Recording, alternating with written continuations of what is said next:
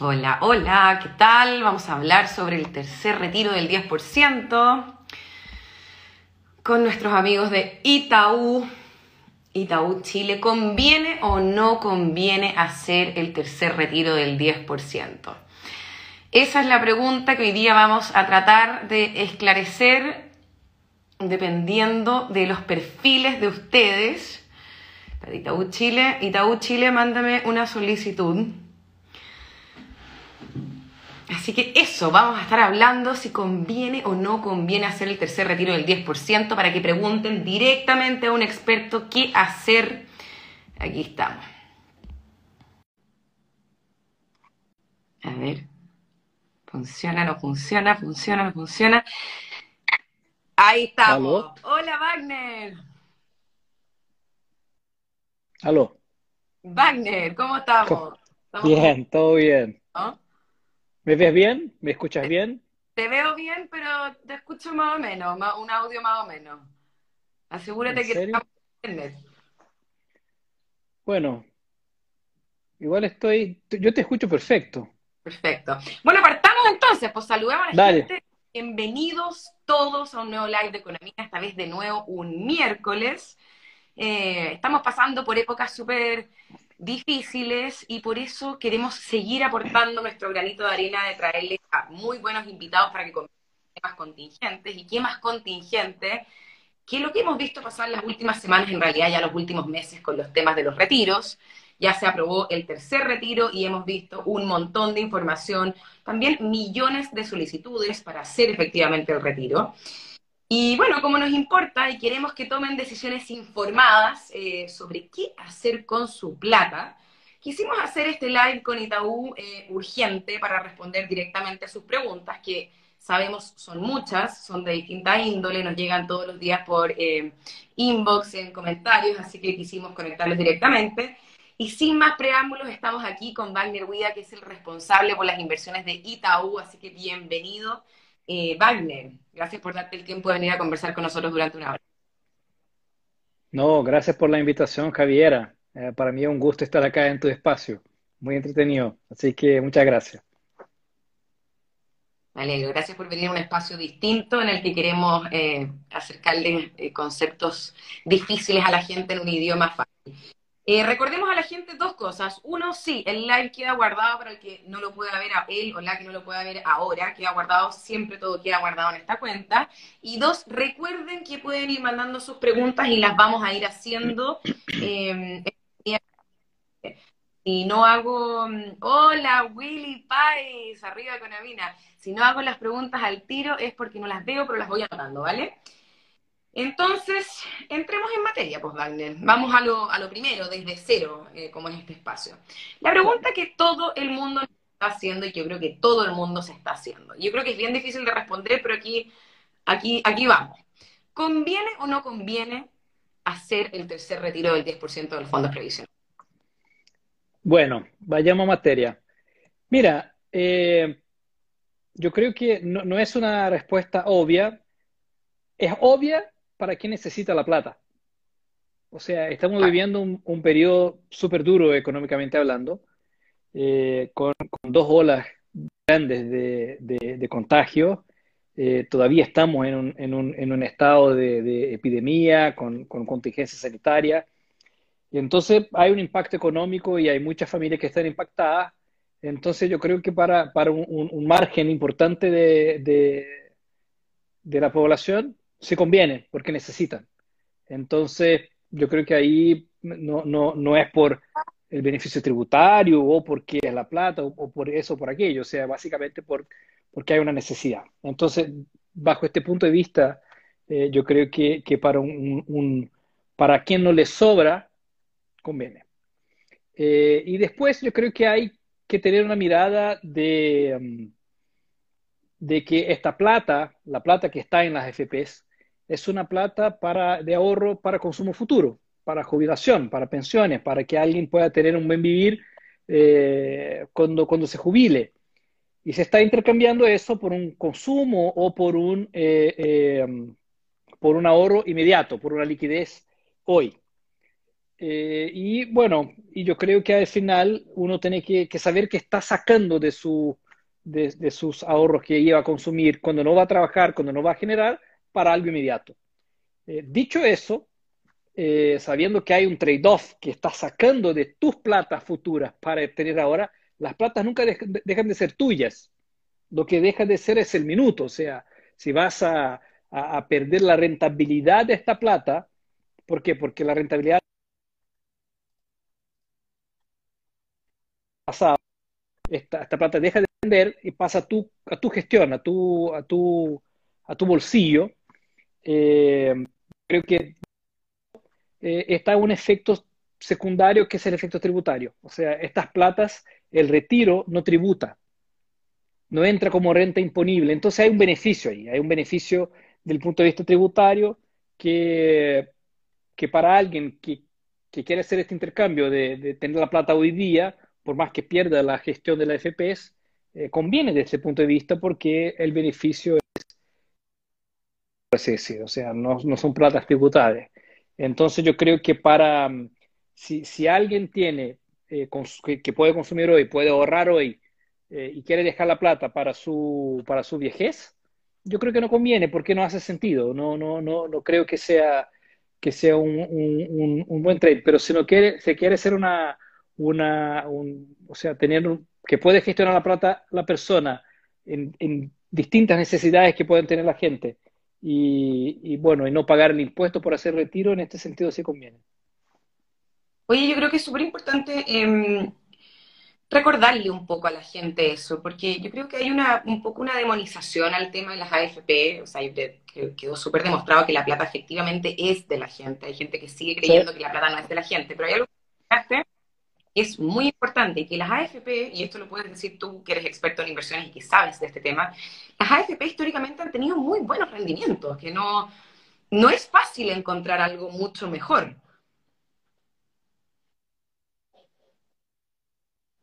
Conocer a, muchos equipos de, gestión de... ¿Tú me escuchas bien o mal? Mal. Sí, tú te escuchas mal. Yo, yo te vas cortando todo el rato. Ya, entonces hagamos así. Voy a intentar sacar los audífonos.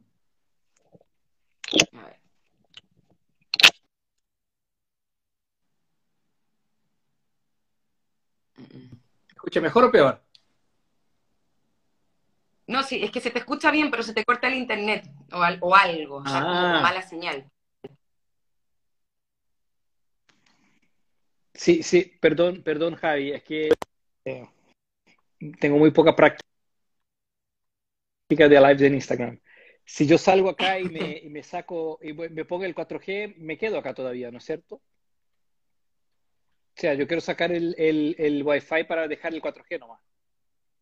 Yo creo que eso es lo mejor, dejar el 4G. Sí. Yo estoy sin Wi-Fi. Dame un segundo. Ya. Bueno, estas son cosas, siempre pasan estas dificultades técnicas en los lives, hay que tener paciencia, son cosas que pasan.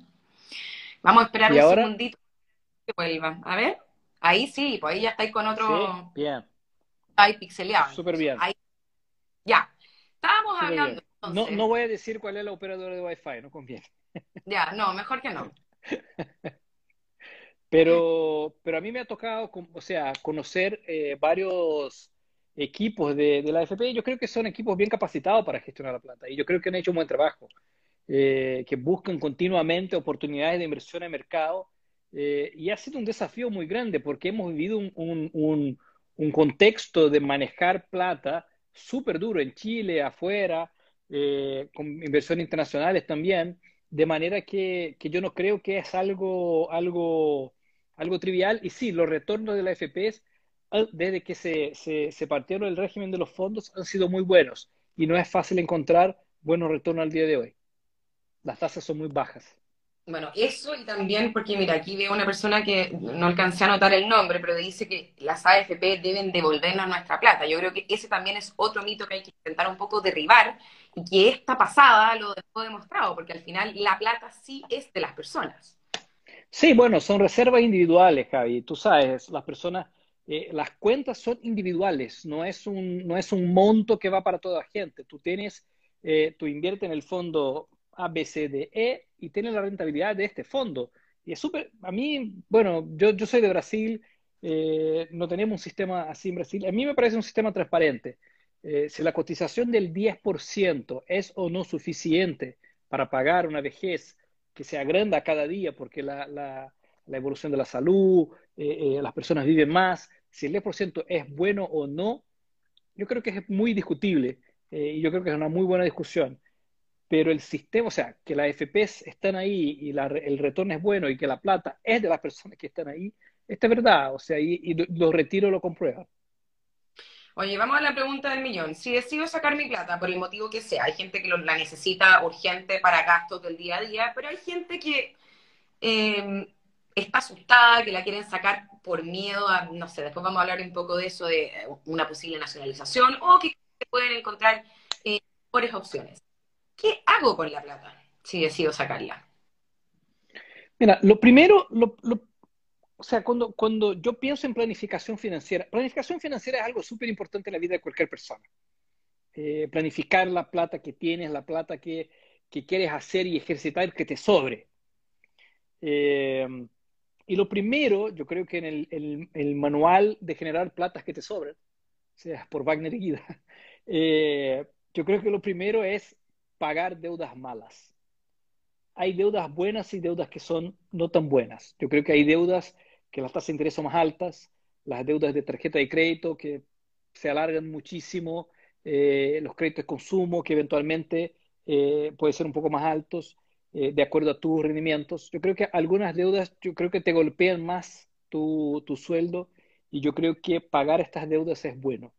Los hipotecarios no, los hipotecarios en general son deudas sanas porque son tasas bajas, son, son deudas garantizadas. Eh, entonces yo creo que ahí hay un manejo de, deuda que es muy común en Chile. O sea, es natural que las familias se endeuden, eh, pero, pero saldar deudas eh, para que sean, para que tengan una carga baja mensualmente, yo creo que es súper importante. Dicho eso, pasando, o sea, ahora no tengo que pagar deudas, me sobra, yo pondría en Itaú, eh, cuando hablamos de eso, básicamente separamos tres cajas. Son las tres cajitas que llamamos. Que la primera es la plata que necesito para tener de reserva emergencial. Esto en general pensamos entre tres y seis sueldos. No te escucho, Javier. ¿De reserva de emergencia? Sí, exactamente.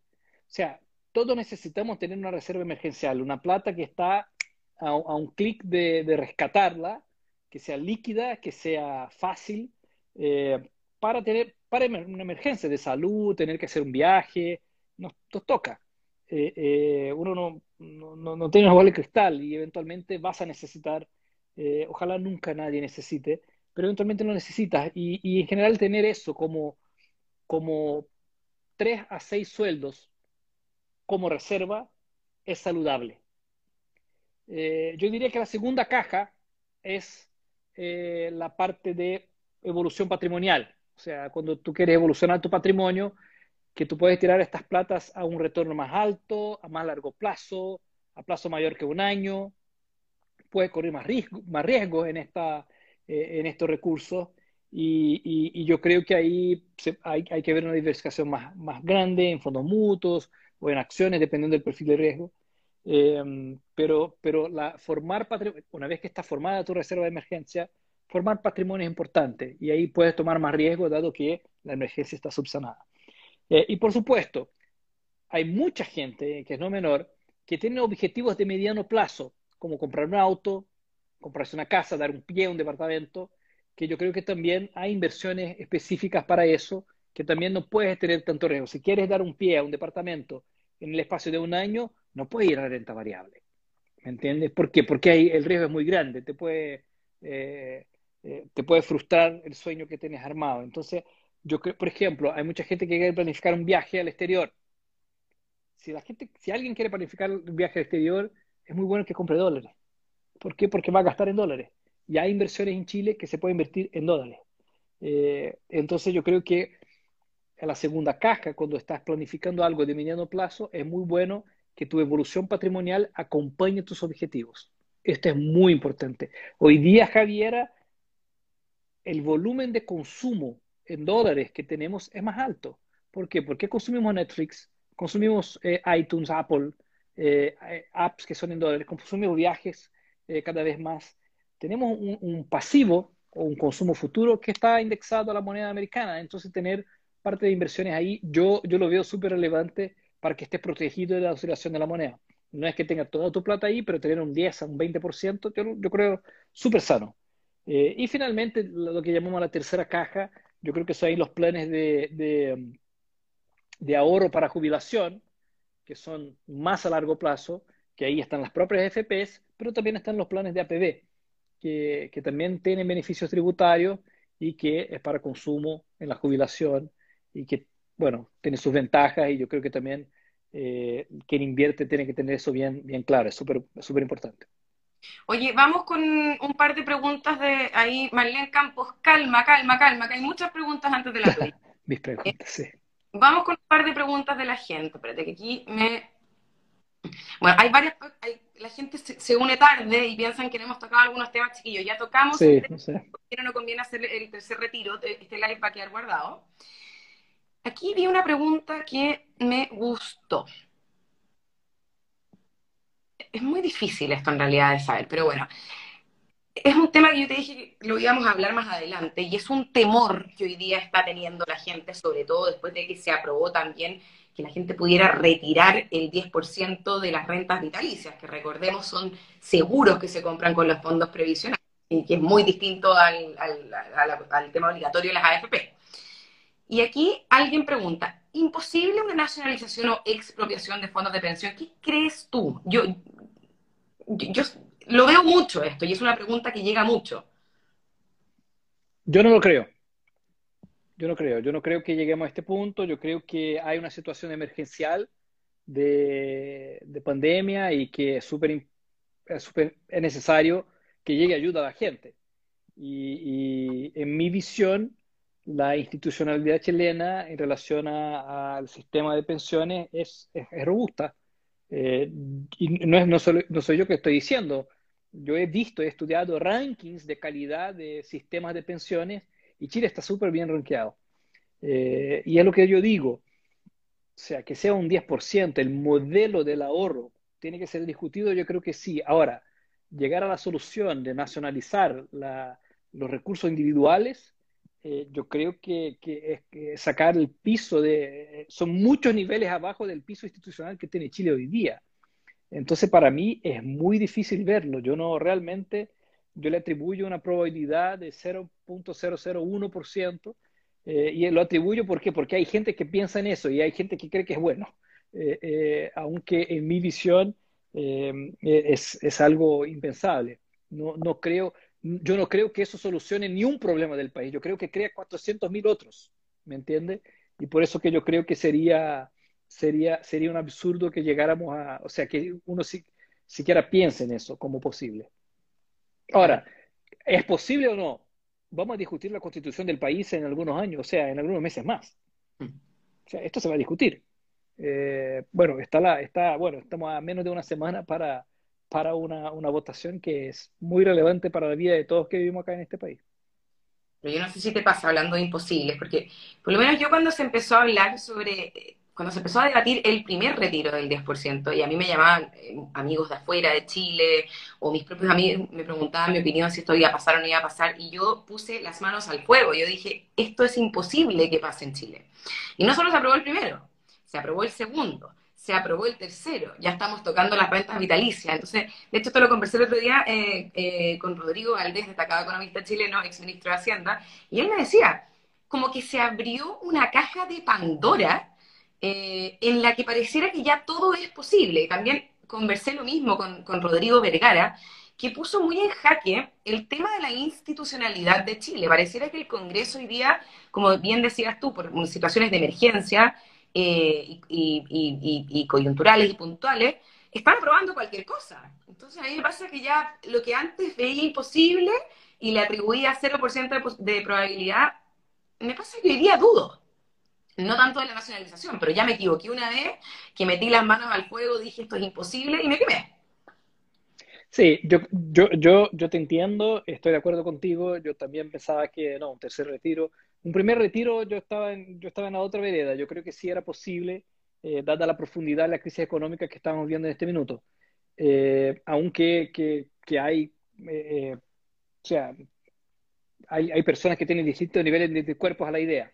Pero yo creo que no, no, no, no lo veía tan, tan, tan absurda la idea y la discusión y el planteamiento.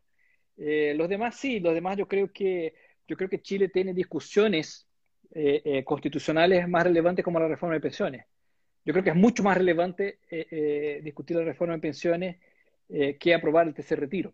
¿Me entiendes? Entonces, pero como, como, como, dije, la primera cosa que dije en, la conversación, hay gente que lo necesita, el Congreso creyó que, que, era una, una buena medida, el gobierno también propuso una medida adicional al tercer retiro, bueno, y ahí está, o sea, son, son las personas que nosotros todos elegimos. Entonces yo creo que hay distintos niveles de institucionalidad. Y yo creo que la última, cuando, o sea, no, no queda nada más, ah, nacionalicemos estos recursos. O sea, cambiemos completamente las reglas eh, y, y, vamos para la, la, otra dirección. Yo creo que, que, que, por lo menos de siempre que, de todo lo que conozco a Chile, eh, los años que vivo acá, bueno, mis hijos nacieron acá, mi señora es chilena, eh, yo creo que sería un opuesto. O sea, yo soy de Brasil y siempre miramos desde Brasil a Chile como, como la institucionalidad a copiar. Eh, eh, y no es porque, o sea, Brasil es un país grande y tiene sus complejidades, pero siempre miramos la independencia del Banco Central, el sistema de pensiones, eh, las discusiones políticas, siempre miramos esto como, como un ejemplo. entonces yo creo, hablando con las personas, que, que esta visión de nacionalizar yo creo que comparten muy, muy pocos chilenos. De acuerdo. Oye, em, a la gente, lo que pasa es que estoy viendo muchas preguntas que son como propias para alguien de AFP. Aquí estamos con un experto en inversiones, es bueno aclararlo. Y de hecho quiero entrar en ese tema, Wagner, porque te quería preguntar, y esta pregunta te juro que nos llega a diario, independiente del monto de plata que tenga la gente. ¿En qué conviene invertir plata del retiro, de lo que sea, en el contexto político que estamos viviendo en Chile, agitado en el mundo con los mercados financieros eh, vueltos locos, ¿en dónde deberíamos estar hoy día? ¿Dónde deberíamos poner los huevos? En varias canastas. Esta es la primera, siempre, ¿no? O sea, me diste un gancho muy bueno. O sea, siempre tener en varias canastas. Eh, lo primero es, el, eh, el, perfil de riesgo yo, yo llevo hace mucho tiempo hablando con inversionistas eh, y yo me acuerdo una vez que estaba hablando con mi hermano mayor, que no es de inversiones, es de tecnología, y él, y él me decía, mira Wagner, yo soy moderado, no tengo un perfil tan agresivo, me gustaría invertir en algo que me diera como 2% al mes sin riesgo. Y yo, Sergio, que, o sea, perdón, el día que descubras, avísame, porque yo voy a dejar de trabajar en este minuto. ¿Entiendes? O sea, 2% al mes es algo que nadie va a encontrar eh, eh, legalmente, tal vez. Eh, así que hay, hay un, un, concepto que es muy importante que las personas se conozcan al perfil de riesgo que están dispuestos a asumir. ¿Cómo lo pueden hacer? Cuéntanos. En general, todos los agentes de mercado hoy día te tienen que hacer una pequeña encuesta, un par de preguntas eh, que, que, por, por, por, unas métricas te sale un perfil. O sea, eh, si pierdes 5% en la bolsa, ¿qué haces? ¿Vendo? ¿Compro? Para saber tu reacción a, a, a tu conocimiento y a tu perfil en relación a, una situación de mercado. Lo que pasa, por ejemplo, en la pandemia, que las bolsas se desplomaron, mucha gente vendió y mucha gente compró. Aunque no supiera el día siguiente, mucha gente salió a comprar porque cree que estaba muy barato. Esta persona tiene un perfil más agresivo. O sea, mira, yo, yo no sé, yo no sé qué va a pasar mañana, pero yo sé que está barato, entonces voy a comprar igual. Ah, no, pero no sabemos nada de este virus, no sabemos nada cómo la economía, no, lo voy a comprar igual. Bueno, y las bolsas después subieron mucho, principalmente las acciones de tecnología. Eh, esta persona tiene un perfil más riesgoso, porque aunque no sepa el futuro, igual toman decisiones eh, que les traen mucha volatilidad. Eh, eh, y hay personas que no tienen este, hay personas que no toleran tener un retorno negativo de sus inversiones, que se caiga un 0.5%. Entonces estas personas claramente no tienen que comprar acciones. Entonces yo creo que lo primero es que uno entienda el perfil, que está disponible al perfil de riesgo que tiene y que conozca algo de los productos de inversión. Y yo creo que ahí es a donde la parte de asesoría financiera es tan compleja porque el número de productos financieros es tan grande, es tan vasto, que, guiar a una persona a través de eso es súper complicado. Eh, entonces, eh, hay, productos que ya te venden diversificados. Mira, este es un producto conservador. ¿Qué espero de un producto conservador? Hoy día, en Chile. Un producto conservador en Chile te va a dar, no sé, 3% al año, con un riesgo que pierda 0,5, por así decir. Este es un producto conservador. Tal vez, tal vez no 3. 3 ya estoy tirándome un poquito más, más arriba, pero un 2% al año, 2,5%, con un riesgo que son, no sé, fondos de, renta fija de mediano plazo, eh, yo creo que ahí te puede, te puede dar un retorno así, pero es poco. O sea, tienes poco riesgo, pero tienes poco retorno. Y si vas caminando, o sea, tú puedes llegar ahí a fondos que te pueden retornar un 6%, pero si te retornan un 6% al año, bueno, puede ser que pierdas un 2 caso las cosas anden mal. O sea, es lo que llamamos de la volatilidad de un producto, que de 2%. Puede ser que pierdas, subas o bajes un 2% del retorno esperado. ¿Me, entendí? Eh, entonces yo creo que conocer estos productos es importante. Y si no quieres conocer porque es de talata o porque es algo que, en general, los, los bancos, los administradores de fondos tienen productos que son para tu perfil. Mira, pongo acá y los expertos se, se den vuelta y lo manejan. Que son en general de cuatro perfiles: conservador, moderado, balanceado, agresivo. Muy poca diferenciación acá. Es como del fondo A al E de las FPS. E igual, o sea, gradaciones de riesgo, en general, todos los agentes financieros te pueden ofrecer productos así. Eh, pero hablando de mercados, eh, yo diría que, que, estamos viviendo un mercado súper complejo. ¿Por qué? Porque, porque vivimos un, un, un periodo de tasas de interés muy, muy bajas, de mucha liquidez de mercado.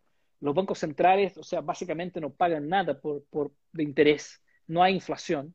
Eh, entonces, para estimular el consumo y la economía, las tasas en Estados Unidos, en Chile, en Europa son muy bajas, en todas, en todas partes. Entonces, para ganarle algún retorno, eh, tiene que tirarte algún tipo de riesgo. O sea, tiene que, irte a un plazo más largo en renta fija, comprarte un par de acciones para tener algo.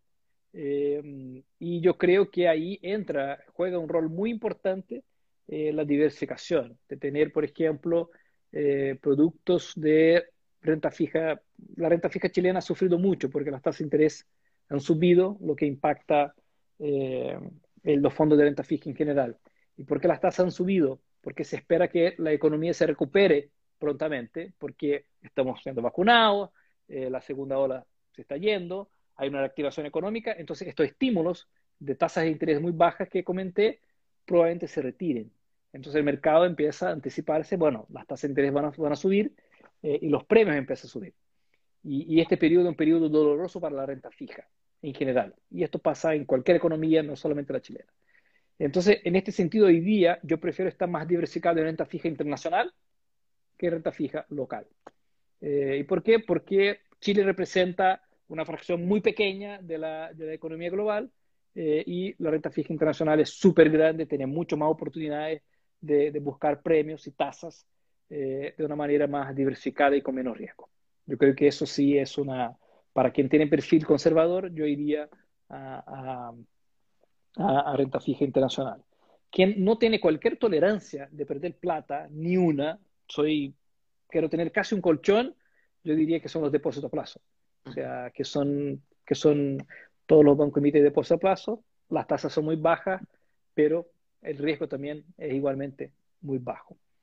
Eh, y bueno, yo creo que hablando de, acciones, eh, ya eh, yo creo que hoy día la, nuestra industria financiera eh, da muchas oportunidades de, de, comprar acciones en Estados Unidos a través de fondos, fondos allá. La economía americana es una economía extremadamente inventiva. Estamos viviendo la, la cuarta revolución industrial. Hay muchos fondos de tecnología que están viniendo al mercado. Eh, yo creo que hay muchas opciones en este sentido y yo creo que tener una parte de, la alocación ahí es interesante. Y esto con un riesgo bien superior, por supuesto. Oye, Iván, yo creo que es súper importante, yo creo que es muy difícil, les debe pasar a ustedes, eh, hacer recomendaciones generales, porque todos somos distintos, todos tenemos perfiles distintos, todos tenemos objetivos distintos, y yo creo que la gente tiene que entender que es muy importante las asesorías. En el fondo, tomar estos test de, inversión, de, perfiles de inversionistas para conocer qué tipo de riesgos están dispuestos a asumir. Y lo otro que te quería preguntar, yo sé que en Itaú.cl ustedes tienen uno. ¿Cómo uno lo hace para contactarse con, algún ejecutivo de ustedes para una asesoría? Mira, eh, yo, creo, yo creo que eh, hoy día tenemos una, o sea, en una situación normal, eh, yo diría, anda, en una sucursal, pero no, eh, eh, es, bien, es mucho más complicado. Pero, pero en, el propio sitio web están los canales de contacto a donde uno puede, puede entrar, ver la, prácticamente la parrilla que tenemos, las opciones, y bueno, y pedir que, que, se contacte por un, por un asesor o por un ejecutivo para recibir una asesoría y, o en fin, bueno, también lo que, lo que hay hoy día en Itaú, eh, estamos, estamos lanzando hoy día una cuenta corriente que, mm, que, es completamente digital. O sea, en el sitio web eh, uno hace un onboarding, como llamamos, o sea, llena sus datos con root, con, con la boleta de servicio y puede abrir una cuenta corriente en línea específicamente para invertir. Y ahí ya entra el ambiente de Itaú y, y ya puede invertir no sé, después de 30 minutos de, un proceso que es extremadamente digital. Eh, eso lo tenemos a través de la web de Itaú, itaú.cl, eh, hasta cliente, quiero invertir y, ahí te abre la posibilidad. Es una, es una manera de abrir una cuenta e invertir sin tener que ir a una sucursal o esperar que alguien te llame, pero sino acceder a la plataforma de Itaú y ahí ya empezar a tradear los productos que ofrecemos. Había alguien que preguntó por ahí el monto mínimo de inversión que tienen en Itaú. Cero. No hay. Eh, yo creo que hay una tendencia de, la, industria como un todo, y nosotros hacemos parte de eso, de que los productos financieros no tengan mínimos eh, de inversión ni tiempo de permanencia. Yo me acuerdo que hace un tiempo, cuando, cuando, cuando llegué a Chile, a mí me impresionaba que todos los fondos tenían um, algunas condiciones de permanencia de 180 días, 300 días, eh, si no pagabas una comisión. Eh, mira, hace, hace un año más o menos empezamos a lanzar algunos productos eh, no solamente Itaú, pero también que invierten en otras, otras administradoras como La Rendial, como PIMCO, como Compass, eh, eh, como Moneda, Toesca, que es lo que llamamos arquitectura abierta. Y todos estos fondos lo hicimos sin mínimo y sin tiempo de permanencia. Tú puedes querer invertir un peso, ya, un peso. Puedes invertir. y eso, la verdad, es, yo creo que es la mejor conveniencia del cliente al final. Eh, hay, otras, eh, hay otros competidores nuestros que igual lo están haciendo y yo creo que una tendencia para hacer con que las personas puedan invertir de manera muy libre, muy, con, con muchas opciones. Eso de tener un mínimo de, no sé, 100 mil pesos, un millón de pesos, 5 millones de pesos, eh, por lo menos en nuestra visión, es algo que ya no puede, que ya no puede existir. ¿Por Porque tenemos que dar la opción en un ambiente digital, a donde todo es muy fácil de contratar, tener estas barreras no nos hace sentido en el día de hoy. Por eso que los productos que lanzamos no tienen mínimo eh, y muchos de ellos no tienen periodo de permanencia. Algunos fondos que tenemos tienen 30 días de permanencia, pero los últimos que hemos lanzado no tienen.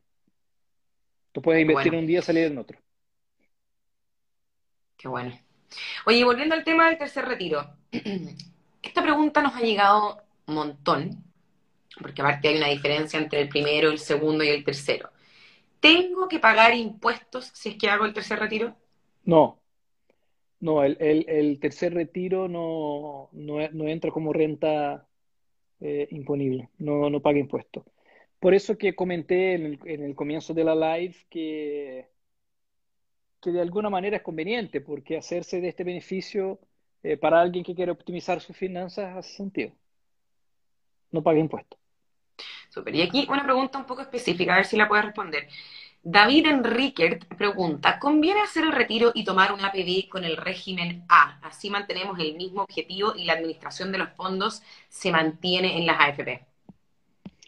Eh, no necesariamente se mantiene en las AFP. Eh, el, sistema de APB, de ahorro provisional voluntario, eh, hay, hay, varios actores. Las administradoras de fondos lo pueden hacer, ofrecen APB. Itaú, por ejemplo, ofrece APB los competidores de Itaú también, en Chile, todos todo ofrecen APB y la FP también. Eh, y, acá, acá, acá está el tip de oro, ¿no? ¿Por qué? Y esto es importante, fíjese, es importante entender eso. Si yo saco de la FP los 10%, no entra como renta imponible. Si yo agarro este, este exactamente, muy, es muy buena la pregunta. Eh, si yo agarro este monto, supongamos que sean 2 millones, y lo invierto en una PB, estos 2 millones se me rebajan de mi global complementario el año siguiente. O sea, la base imponible que yo tengo se rebaja en estos 2 millones. ¿Me entienden? O sea, esto hasta un límite de 600 UF, que son como de 7 millones de pesos. O sea, si yo tengo 17 millones de pesos eh, y, bueno, el retiro es de 4 y 400 máximo, pero el APB tiene esta ventaja que yo hasta, hasta 600 UF, eh, este valor que yo aporté en APB se me rebajan de, de mi base imponible de impuestos del año subsiguiente y me retornan como devolución, un 35%, que es el impuesto. ¿Me entiendes? Eh, y por eso que cuando yo saco de la AFP, supongamos que saque los 2 millones, ingreso, estos 2 millones se rebajan de, renta. Y entonces tengo un otro beneficio tributario, paso a tener dos beneficios tributarios. Eh, por eso que la pregunta es si conviene mucho, si no quieres cambiar, sí, conviene demasiado, si es que no quieres cambiar eh, el destino de las plata que sea para tu jubilación. Si tú tienes tu jubilación, eh, no, quiero dejar esta plata para jubilación, lo mejor que puedes hacer para optimizar tus finanzas es hacer retiro y aportar una PD, porque vas a tener una ganancia de capital, o sea, una ganancia de un beneficio tributario ya el próximo año. ¿Entiendes? O sea, es, eh, eh, no, no hay que pensar mucho ahí, la verdad. Hay que hacerlo. Más claro que el agua. Una pregunta ya más de proyección. Me gusta esta pregunta que la hace Enzo Pitronello. ¿No ves riesgos de inflación en el corto plazo y alza de precios materiales de construcción, automóviles, el supermercado, los retiros también aportan? ¿Cuál es tu opinión en cuanto a inversiones? Sí, yo creo que, yo creo que la inflación en el mundo, yo creo que es la gran preocupación eh, que hay hoy día. Eh, no, no, por el tema de los automóviles, y, es más por, esto está pasando más por una escasez de materia prima y, y básicamente la, la, la, parada que hubo eh, de los medios de producción y que, que, sufrió el, mundo en los últimos 12 meses o, 14 ya que llevamos en eso. Pero el, el, el, estímulo de, monetario para, para, consumo y la, lo líquido que está el sistema, eh, esto sí nos puede llevar a, a una inflación eh, importante en los próximos años. Eso es lo que, lo que se prognostica. Eh, las curvas ya empiezan a, las curvas de tasa de interés ya empiezan a inclinarse bien para los próximos años. En Brasil, por ejemplo, ya se, ya se ve una, una inflación un poco más alta eh, en, algunos meses adelante y debe pasar en, en, Chile también. Es una, es una preocupación. Sí. Yo creo que, tener productos que estén protegidos de la inflación eh, puede ser una, buena idea. Oye, y respecto a, riesgos, ¿Cómo ven en Itaú el tema de los reiterados retiros del 10%? Ya han, empezado a aparecer varias voces de alarma, incluida el presidente del Banco Central, Mari Marcel, que la semana pasada salió a decir que les preocupaba eh, el tema reiterativo de los retiros y que esto podría en el fondo aumentar el perfil de riesgo de la economía chilena, algo que fue secundado por varios expresidentes del Banco Central, organismos internacionales. ¿Cómo lo ven ustedes? Eh, yo creo que son dos puntos distintos, ¿ok? Eh, mi visión. Uno son los retiros per se. Ah, se están retirando para consumo y, para, o, para dar a las personas que lo necesitan eh, y por eso hay que hacer los retiros. Yo creo que esta discusión no es la, la, la que genera, por lo menos en mi visión, eh, todo, todo eso, este riesgo que, eh, que comentó el Banco Central. Lo que pasa es que esta discusión que, que se sobrepuso a la discusión de fondo, que es la reforma de, pensiones. ¿okay? O sea, esta, la, reforma de pensiones es la reforma que deberíamos estar discutiendo, que es la reforma que endereza a largo plazo eh, el problema, con un aumento de pensiones hoy, por, por, por un eventual sistema de reparto, eh, con un aumento de la cotización individual, sea pagado por el empleador, sea por el empleado.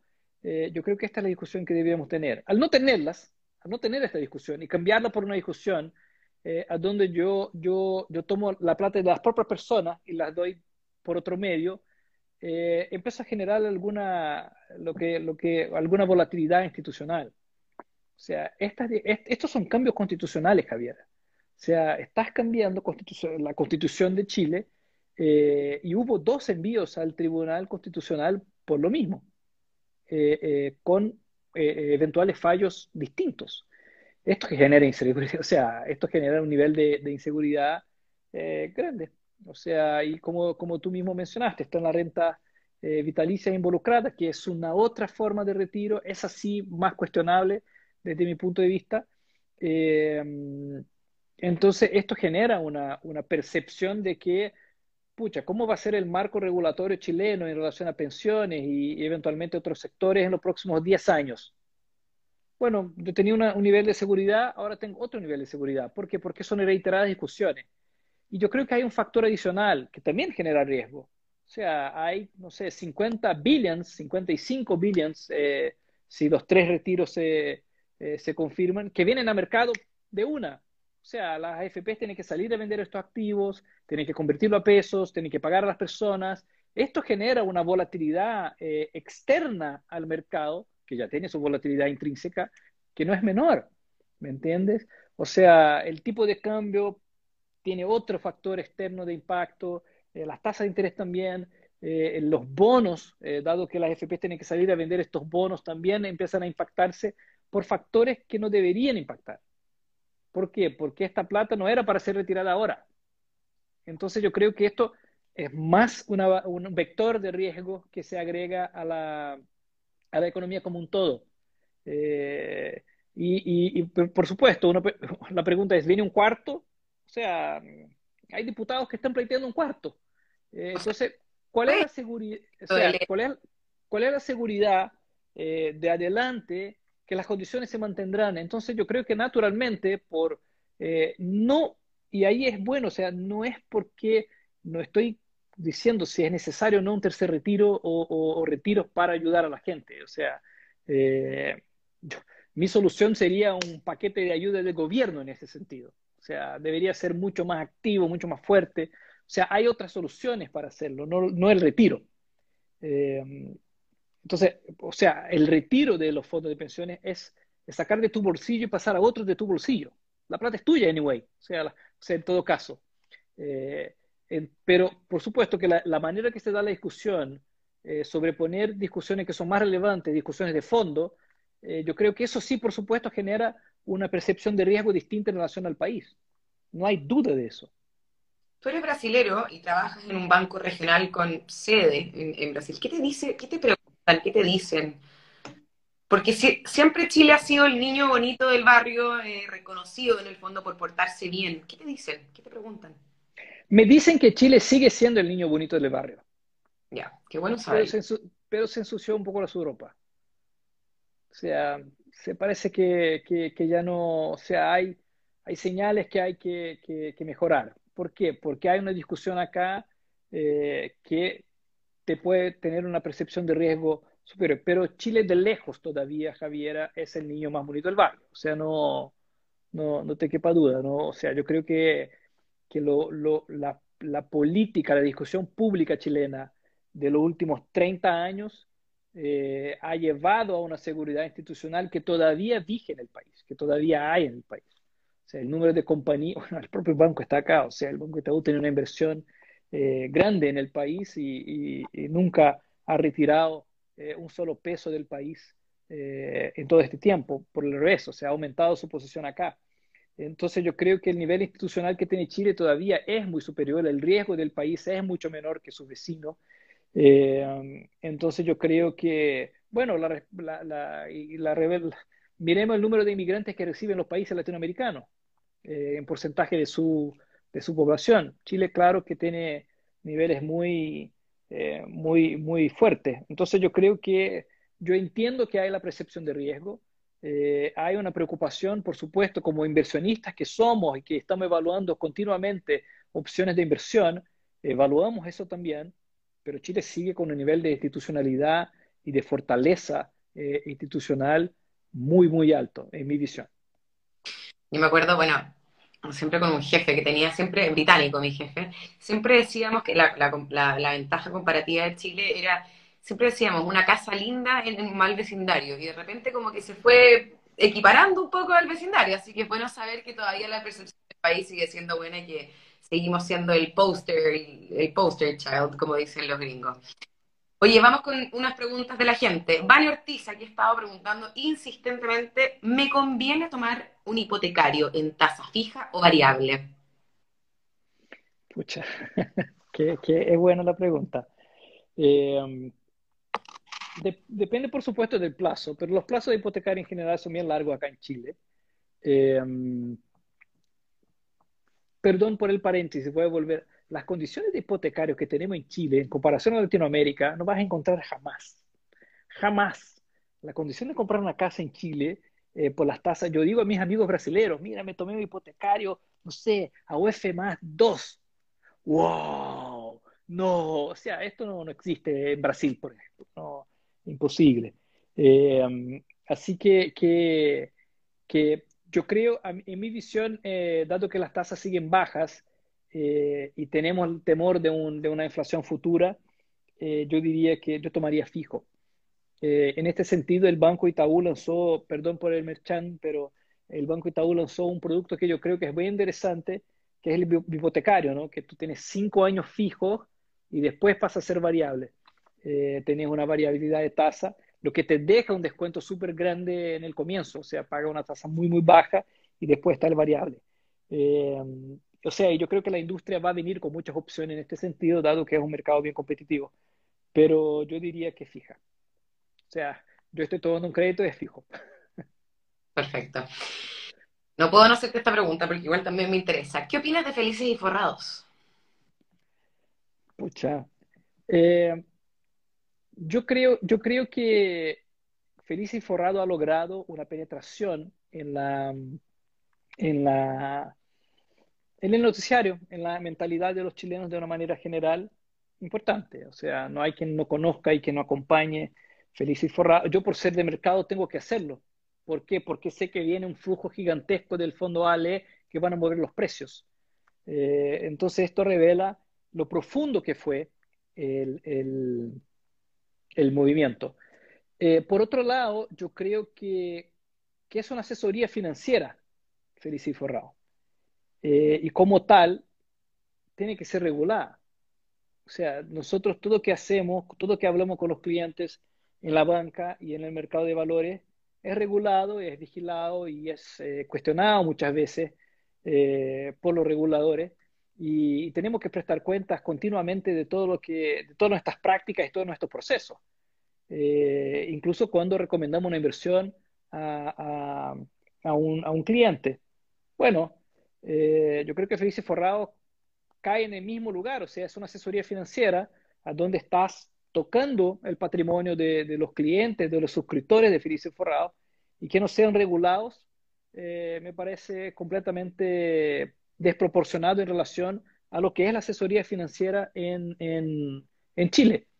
Entonces, más que decir si son buenos o malos, porque, porque la verdad yo creo que hay estudios que comprueban eso, eh, que ni siempre son buenos, eh, eh, ni siempre son malos, o sea, lidian un poco con la aleatoriedad de los mercados, yo creo que deberían ser regulados, tanto en términos de calidad de asesoría como del uso de la información que prestan.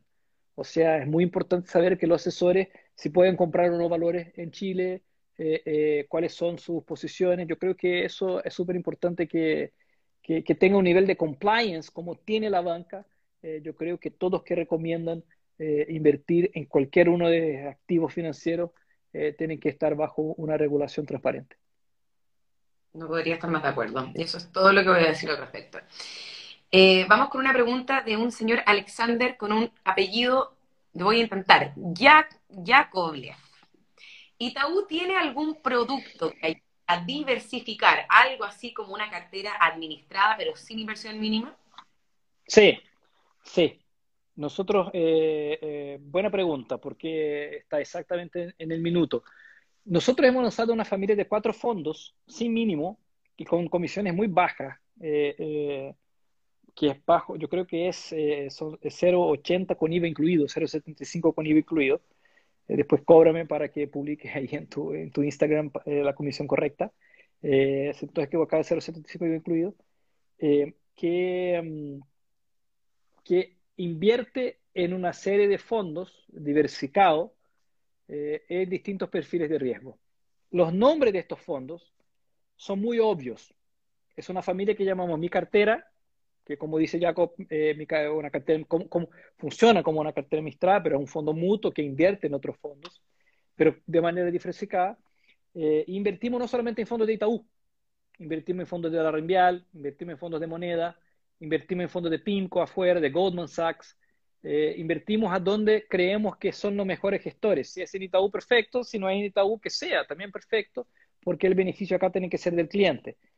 Entonces, eh, y este fondo son cuatro fondos que se llaman Mi Cartera Tranqui, eh, Mi Cartera eh, Exploradora, Mi Cartera Aventurera y Mi Cartera Lanzada. o sea, los nombres son un poco obvios. Y eso cuando discutimos los nombres era, no, la persona está tranqui, se, está tranqui, explora, se aventura y se lanza. Lanzada con todo, perfil de... Sí, con todo, y ahí es riesgo, ahí es acciones, mercado emergente, entonces, para cada perfil de riesgo, y no tiene mínimo, no tiene mínimo, no tiene permanencia. Esta es la familia Mi Cartera que lanzamos hace dos meses y ha tenido un gran éxito en nuestra base de clientes. ¿Dónde se pueden revisar Itaú.cl? Sí, sí, y uno, por ejemplo, hace la cuenta Invierte Más, esa cuenta de, online, y lo puede invertir luego firme el contrato, porque es digital, ¿no? O sea, todo digital, y invierte.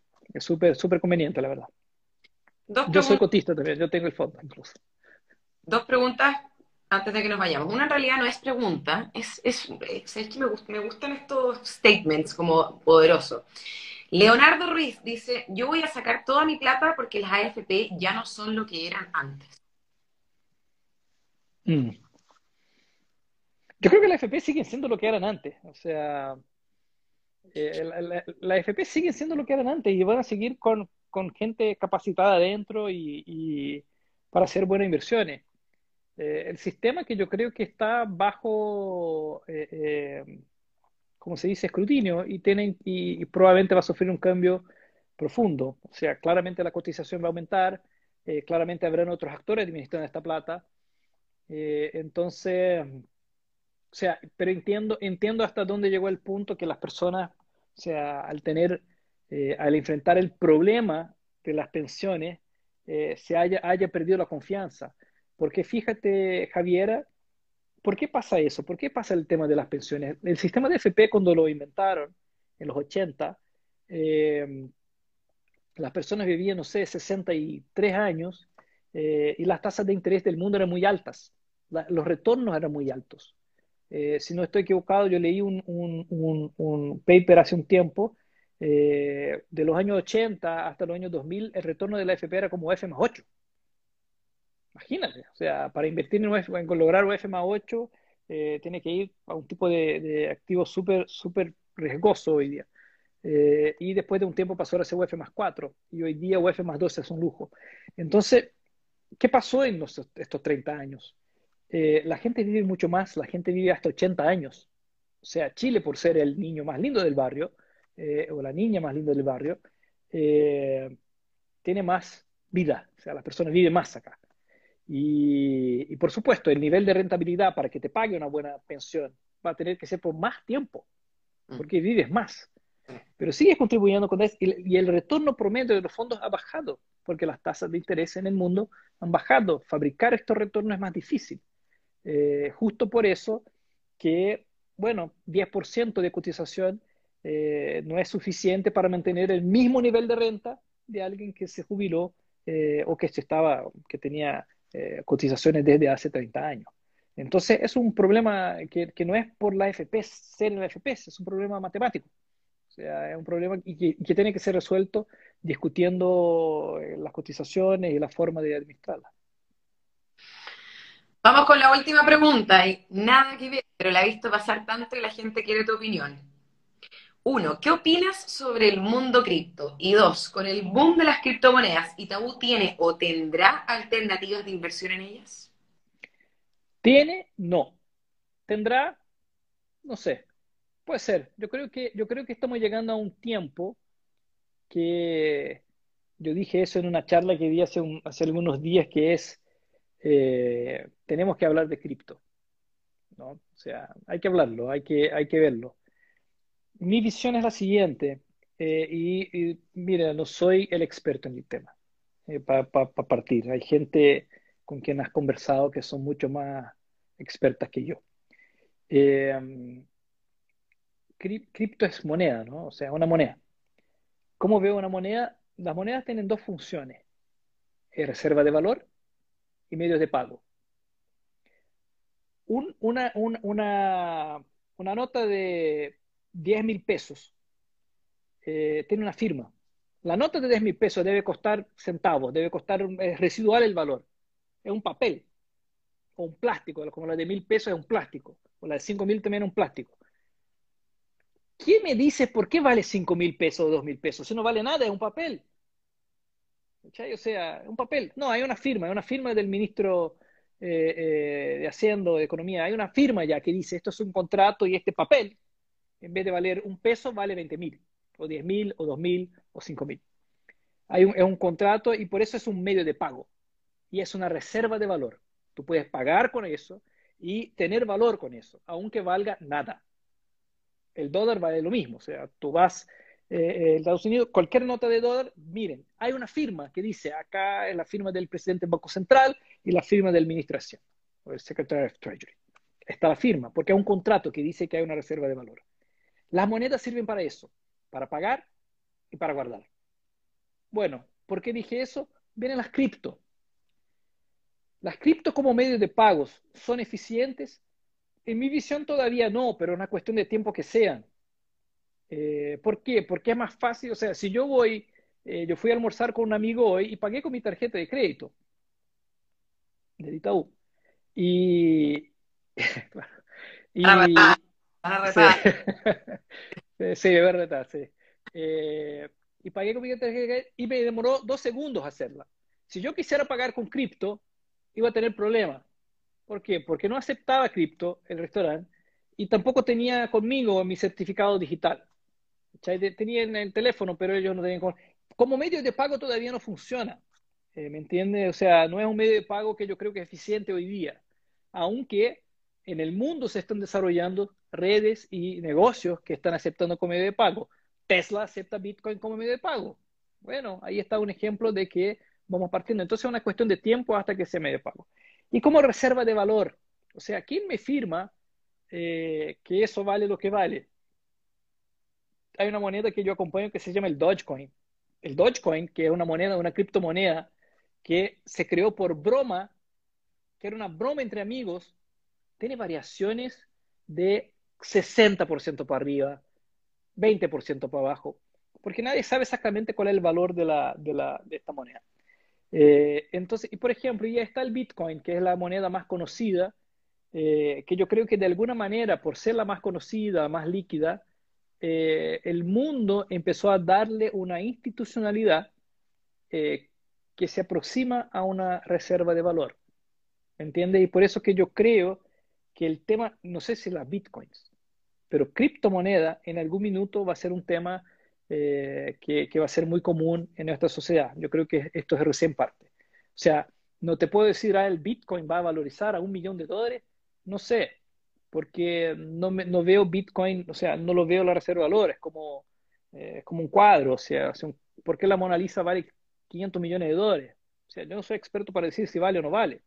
Eh, el Bitcoin también, yo no tengo el conocimiento para decir por qué vale 50 mil dólares un Bitcoin. Oye, em, se me pasó la hora volando ahí para que María del Pilar dice que si ella va a hablar, es que yo entrevisto con María del Pilar y voy, vamos ahí pimponeando se me pasó la hora volando, el live queda guardado para todos los que están preguntando. Te felicito, Wagner, porque pocas veces uno ve ejecutivos de, altos ejecutivos de bancos que vengan a conectar a espacios más, distendidos con el público directamente. Muchas gracias por tomarte el tiempo de responder todas las preguntas. Lamento, se me quedaron miles afuera. Eh, el tiempo no es infinito. Así que muchas gracias. Esperamos tenerte luego por acá. Creo que vamos a estar contigo el lunes en Canal 13. Ya les vamos a dar todos los detalles. sí, así es. Y te agradezco mucho, mucho, mucho. No, Javiera, yo que te agradezco por la invitación. Para mí un gusto. Eh, bueno, yo estoy hablando de cosas que me apasionan, entonces, eh, eh, así que para mí es una, una alegría participar de este, de este espacio. Así que muchas gracias por la invitación. Buenas noches a todos. Gracias a todos por conectarse. Que estén súper bien. Buenas noches. Hasta luego. Chao, chao. Que estén bien. Cuídense.